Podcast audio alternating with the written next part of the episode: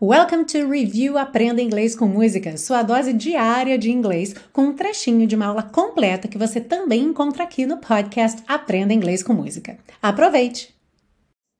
Bom, a próxima frase eu acho que é uma das que mais causa confusão em inglês, que é o forever and ever, para sempre e sempre.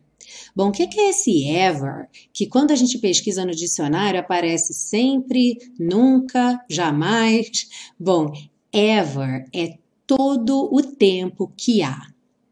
Então, dependendo da palavra que ele vem acompanhando, muitas vezes reforçando, enfatizando, a gente vai traduzir de uma maneira diferente.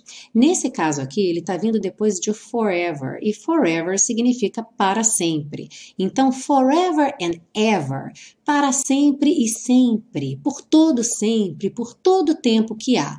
Ele quer enfatizar esse forever.